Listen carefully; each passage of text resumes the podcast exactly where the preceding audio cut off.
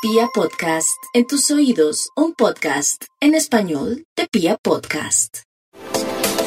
Como escorpión en la astrología representa la metamorfosis, la transformación es el signo conectado con ese antiquísimo símbolo del ave fénix. Quiero decirles que están exactamente en su propio elemento. Están transformándose, están reformulando sus historias, sus vidas, están tratando de darle a la vida misma unas nuevas lecturas, de conectarse con ella desde una óptica diferente. Así que su prioridad, el cambio de piel.